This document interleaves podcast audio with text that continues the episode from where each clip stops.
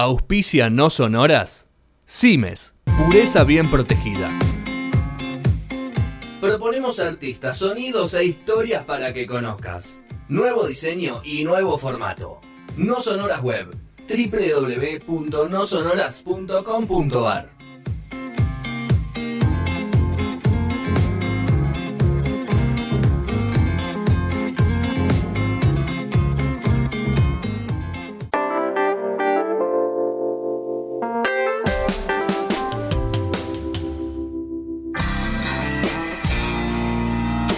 Bueno, bloque cultural no sonoras eh, de la mano de Analia Bustamante, así que Rodri no viene, Sergio no viene, bueno, Ana, creo que venimos solos la semana que viene. solo, bueno. Va a ser un tet a tet.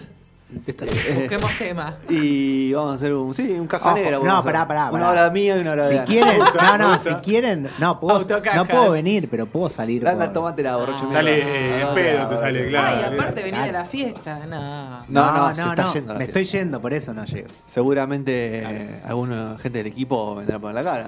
Creo que Gastón, imagino, poner la cara después de lo que pasó hoy. Después de, Mientras de no se eso, repita, Después de hoy, No Gastón me, gusta que tuvo, evidentemente tuvo como un momento de autocrítica, ¿no? Y Sí. dijo, esto mejor lo tengo que hacer por acá porque... Sí, sí, fue al- No se expuso. a la mesa chica y no. Pero Ni bueno, siquiera No fue a la mesa chica. no ¿eh? vamos a ventilar, no vamos a ventilar intimidad. Ay, ay, ay. Vamos con el momento cultural, como dije, de la mano de Analia Bustamante. Vamos a hablar de un libro de Tomás Eloy Martínez, inconseguible hoy. Así Inconseguible. directamente. No, no, no. Busqué, hay algunos por, voy a avisar, hay algunos por Mercado Libre, Epa. se consigue usado, hay unas ediciones medio así, ¿Pide pero. fortuna Mercado Libre o no? No, no. Están retranca. 400, 500, 900, pero Ah, el Ah, original, tapa dura, bueno, que hay uno solo, no voy a decir dónde, porque ya me tengo la librería de Buenos Aires, sale 2500. Ah, Está bien, no nada. No, bien. no, pero es un libro que fue editado hace bastante, digamos, no esperó, sin embargo está eso. Y a mí me pasó, eh, bueno, Tomás Eloy Martínez, hablo un poquito quizás al principio de él, después me meto más en la novela. Eh, es un periodista argentino, falleció en 2010. En Buenos Aires existe la Fundación Tomás Eloy Martínez, que hace muchas cosas con respecto al periodismo. Nace en el 34, es de Tucumán. Él es periodista, guionista, eh, crítico de cine. Fue el primer director del noticiero de Telenoche. También fue el, el que primero puso en una portada de una revista a un escritor, que fue poner a Borges en la tapa de primera plana. O sea, fue un precursor en un montón de cosas. Tuvo muchos reconocimientos internacionales por dos de sus novelas, que son Ficción, que es la novela de Perón, y Santevita, que si bien hay son dos figuras históricas, es una recreación. Una recreación. Y muchas veces hay cosas que se toman ahí, se ponen como verídico Claro. y hay que entender que no, que son recreaciones. En lo que sería, eh, divido esto como en forma Por simple, existe la literatura de ficción que no tiene ningún compromiso para con la verdad, Claro. ¿ok? pero que puede recrear a elementos históricos siempre que se, Claro. se diga que es una ficción. Y después está eh, La no crónica periodística, que es la non-fiction o no ficción, que sería Truman Capote, Rodolfo Walsh. Que acá la inauguró Rodolfo Walsh, ¿no? con Operación Masacre. con Operación Al Masacre. menos eso es lo que... Sí, sería como antes que, Que todos los de Estados Unidos, Tom Wolfe, todos esos. Y también eh, que hay algo ahí que, que como eran periodistas, porque Walsh también tiene cuentos, muchos Claro. de estos son periodistas, trabajan en lo que sería eh, eh, diario, nota, pero al mismo tiempo tenían elementos de ficción, porque escribían cuentos y otro tipo de cosas. Tomás Eloy Martí, por ahí... eh, Como Roberto Art, Claro, bueno, Truman Capote también tiene cuentos, digamos, Claro. muchos. Roberto Art tenía las aguafuertes y, y quizás en su material periodístico tienen elementos de la literatura, pero que tenga elementos de la literatura como elementos literarios y de herramientas como puede ser una metáfora, el uso del tiempo, pero nunca va a faltar a la verdad. Todo lo que hay en un libro que está puesto como crónica periodística tiene que ser eh, verídico y tener fuentes. Es así que Tomás Eloy Martínez es conocido por La Pasión según Trelew, que es el fusilamiento de 17 detenidos en el 72 en la Patagonia. Claro. Eso es todo verdad. La- la como, masacre de Trelew, ¿no? Claro, la masacre de Trelew, como Operación Masacre de Rodolfo Walsh, eso. Pero Santa Evita como la novela de Perón, las dos son muy buenas. A mí me gustó más Santa Evita. Son este, novelas. Y novela se denomina de ficción. Bueno, él estuvo también en el exilio, fundó muchísimos diarios, el de Caracas, eh, el, en Guadalajara, el siglo XXI en Guadalajara, en México. Estuvo con García Márquez haciendo un proyecto este, para un diario en Colombia, que después lo sigue solo García Márquez. Pero bueno, es una persona con muchísimo recorrido y eh, yendo dentro de todo lo que tiene, si bien Santevita, que después seguramente hablemos más adelante cuando se estrene esta serie que, que va a estar basada en esta novela. ¿De quién se- es la serie esa? ¿De HBO? Eh, la... mm, ¿Saben? ¿O de Prime no. De Start. ¿De Star Eh, Plus? Star Ah. Plus, Plus. sí. Eh, la está protagonizando, bueno, hago, el tip y después lo... Sí, sí, eh, después lo Natalia veremos. Oreiro, eh, Grandinetti, Alterio, la producción es de Salma Hayek y Rodrigo García, que es el hijo de García Márquez. Mira vos. Y ¿Qué es? Es como un Sí. Sí, sí, pero no, porque es una producción eh, Tiene mucha grande. plata, sí, sí, es una producción grande y mm, recordemos que la novela de Santa Evita es la que lleva vendidos 10 millones de ejemplares desde la aparición en 1995. Claro. O sea, es Tranca. un- sí, Un y- bestseller, y, ¿no? y Evita, por más que nosotros eh, cuando, al hacerlo todo lo de Madó, o sea, es una figura que quizás eh, ahora en serie y esto, este, garpa un montón. Y en Y serio, bastante la- internacional la, la va a potenciar mucho la serie. Y Porque hay una camada de, de jóvenes o de, de gente un poco más, sí, más joven que, que la que vio la película de Madonna que no la conoce. que no la conoce. Y creo que hacer la recreación no de la historia y sí de Santa Evita es muy acertado. Después cualquier cosa, cuando salga la serie, puedo, yo traer un poco la novela. Sí, y poten- por ahí va a potenciar Rodríguez, más todavía igual El la mito. cuestión del mito, Y ¿no? Sí, hacemos una sí. nota con Salma Hayek que nos cuente un poco de la Claro producción. sí. Y bueno, y en este caso se me ocurrió hacer una mm, que, bueno, parecido a lo de Santa Evita, pero mucho más específico, porque acá sí se nombra El vuelo de la reina, es un- una novela muy atrapante que habla de un, eh, bueno, obviamente Tomás Eloy Martínez estuvo en las redacciones más grandes de Latinoamérica, conoció muchísimo de lo que serían, vamos a decir, los monos periodísticos, eh, esas figuras que tenían los canales, los diarios, y se crea un personaje que se llama Camargo, un tipo de 63 años. En Buenos Aires ocurre esto. Tiene un, es director de un diario muy conocido en Argentina. Eh, tiene un vínculo con una periodista de ahí que se llama Reina Remis, por eso se llama El vuelo de la reina el libro. Y eh, están obviamente investigando toda una situación de eh, corrupción. Eh, la verdad está muy interesante con respecto eh, al presidente, un ministro que se suicida eh, y encima el presidente, eh, que no hace referencia a nadie en particular realmente a nivel histórico, tiene como una visión mística de que en las ramas de un limonero, en la quinta de olivos, ve a Jesucristo, como una cosa bien argentina, Buenos Aires. vamos todos ahí. Cositorto presente. Sí, sí, entonces se van a los toldos este, a buscar esto, no sé cómo es, a un monasterio. Bueno, en todo ese engranaje está el vínculo obsesivo que tiene este director, que tiene ese, es, bueno, mucho mucho poder, un manejo de todo lo que sería la, redacción, también se ve mucho cómo es el trabajo periodístico y todo, con esta reportera que también tiene lo suyo. Y en toda la... yo siempre digo, cuando uno quiere saber, por lo menos... Tipo Citizen Kane. Sí, Una cosa así. Una ¿no? cosa así, Sí. pero muy, muy de ese estilo. Sí, sí. Y digo, cuando uno quiere ver si una novela es buena, puede leer la contratapa y leer el argumento, que sería alguien, alguien que leyó la novela te cuente el argumento, pero que no te va a decir nada, pero a veces si es un buen escritor, en la primer hoja ya sabes cómo viene la mano. Y realmente, este, el vuelo de la reina, eh, en el primer capítulo, en la primera hoja, eh, hay una escena donde Camargo está mirando por un telescopio como la mujer se está desnudando en el departamento de enfrente, él está tan obsesionado que alquila y empieza y esa escena este, es brutal. Hay mucho de no amor, pero sí deseo, mucho de poder, de ambición, este, de intriga, todo eso se va moviendo.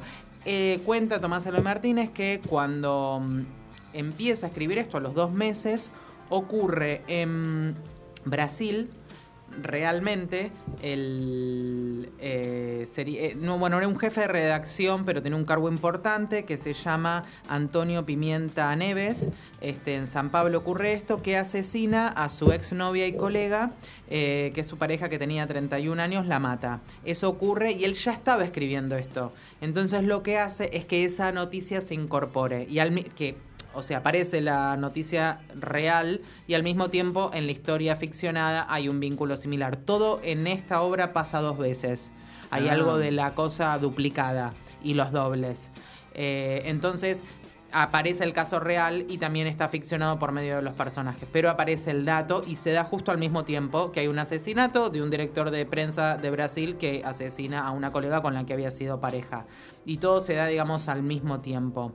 Eh, la novela es, es muy buena y creo que está puesto muy interesante eh, el punto de que del amor y el deseo. Hay algo ahí cuando arman el vínculo que es muy finito este, y que el deseo tan vinculado con el poder que, se arman personajes como, como muy interesantes. Sí hay algo de que, bueno, yo leyendo todo esto años después, eh, lo que pasa en la novela tiene un sesgo muy de eh, violencia, machismo y todo eso, porque él mismo, bueno, no lo voy a contar, pero le manda a hacer algunas cosas a ella que son bastante brutales este, por otras personas y todo, y, y hay todo un- toda una situación como, bueno, pero está normalizada en una ficción, creo que no está mal, pero me parece que, que era que los personajes todavía estaban muy marcados hacia ese lado y bueno, y era una forma de también como contarlo y en más en un Era otra época, Sí, en un mundo dice. periodístico así, todas las cosas. Justifica todo, era, era otra época. Pero realmente es eh, muy atrapante. Yo en el momento que lo, que lo compré, o sea, es un libro que lo, lo lees rapidísimo,